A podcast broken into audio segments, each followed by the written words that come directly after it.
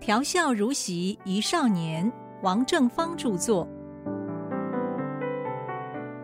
亲爱的听众您好，今天我要讲的题目是准备考大学。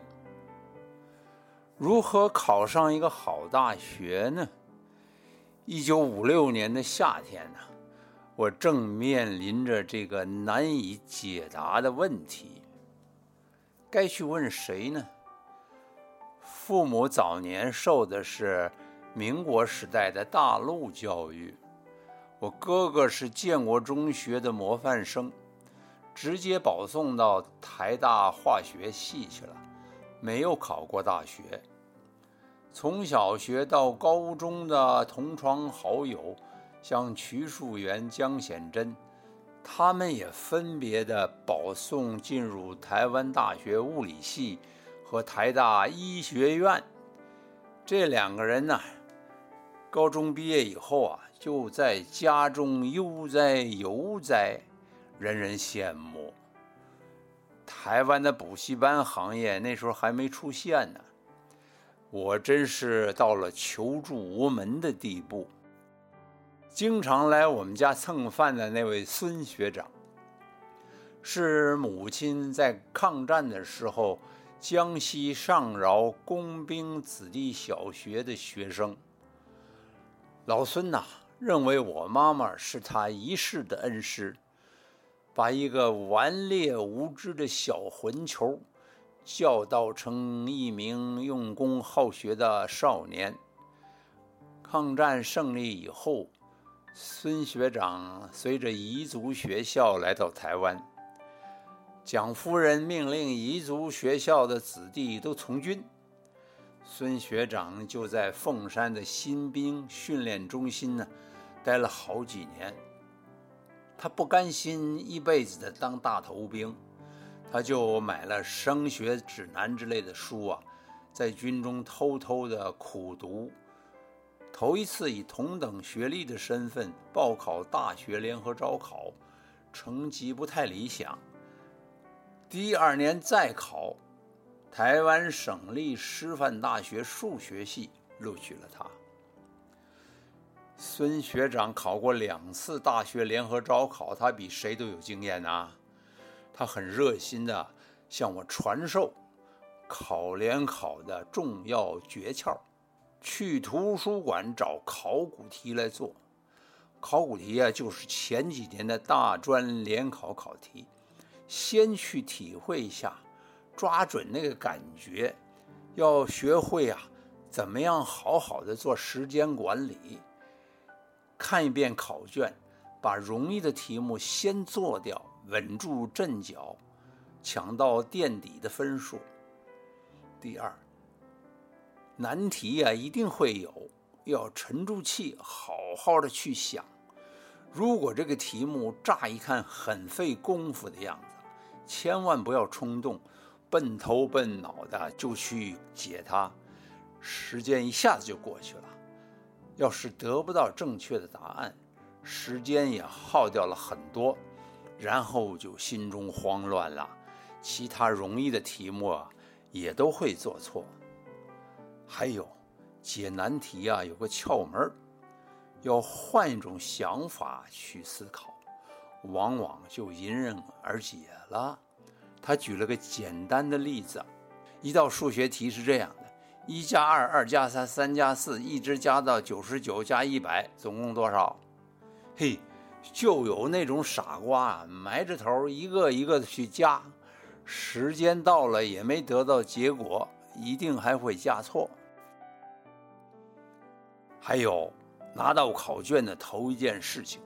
花两三分钟仔细看所有的题目，当机立断，先做你认为最容易的难题，留在后面，千万不可以按照顺序来解题。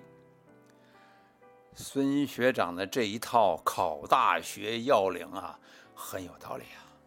从前我也听说过，最忌讳的是临场紧张慌乱。然而，这还不是我最大的问题。我的病根子是三年多来读书不踏实，兴趣广泛，世间好玩的事情太多了，在数学、英文等科目上面呢，没有下过硬功夫。翻开书本复习，都曾经相识，却又不很熟悉。暑假第一个礼拜，天气很热，汗如雨下。母亲过来看见我每天拿起一本书来看了几页，又去找另外一本书来读，急躁慌乱，漫无章法呀，还满处的找零食吃。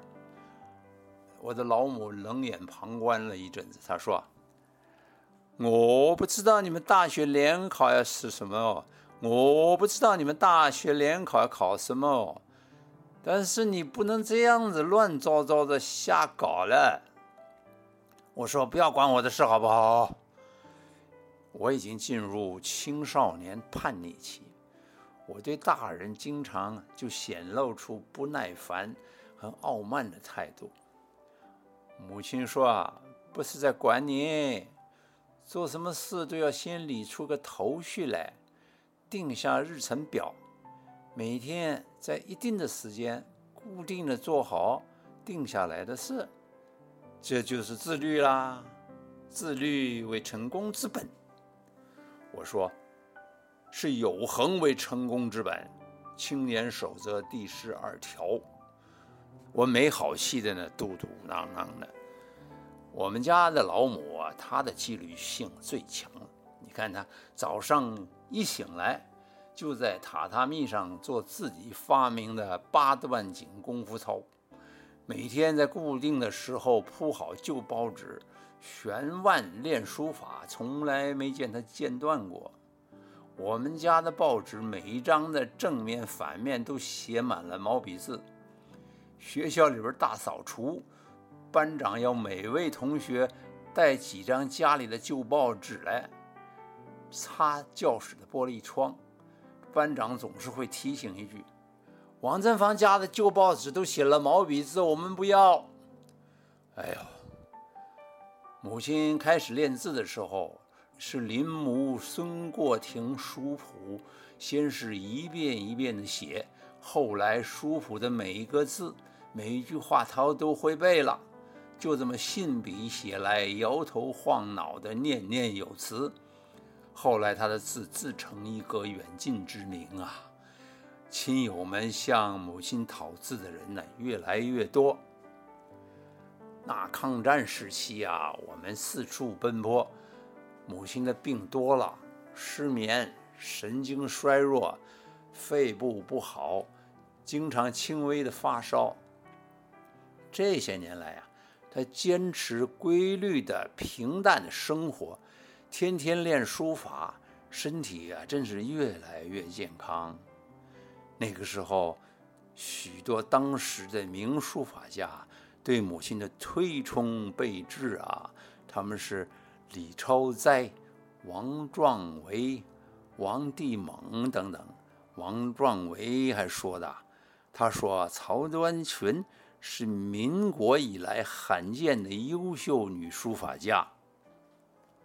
父亲也常常说我，小芳啊，得多跟妈妈学着点那个写字的功夫，每天要规定好，在固定的时间念书、做作业，坚持下去，成绩呀就肯定上去了。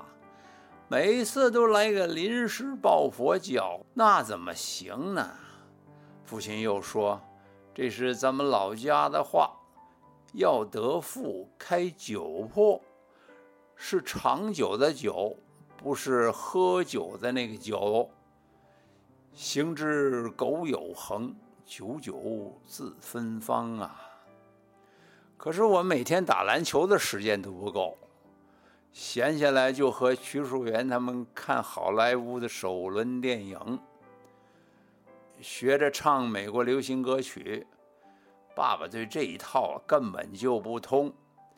普利斯莱 （Elvis Presley） 是谁啊？他根本就不知道。那时候我哪里听得进去他那一套啊？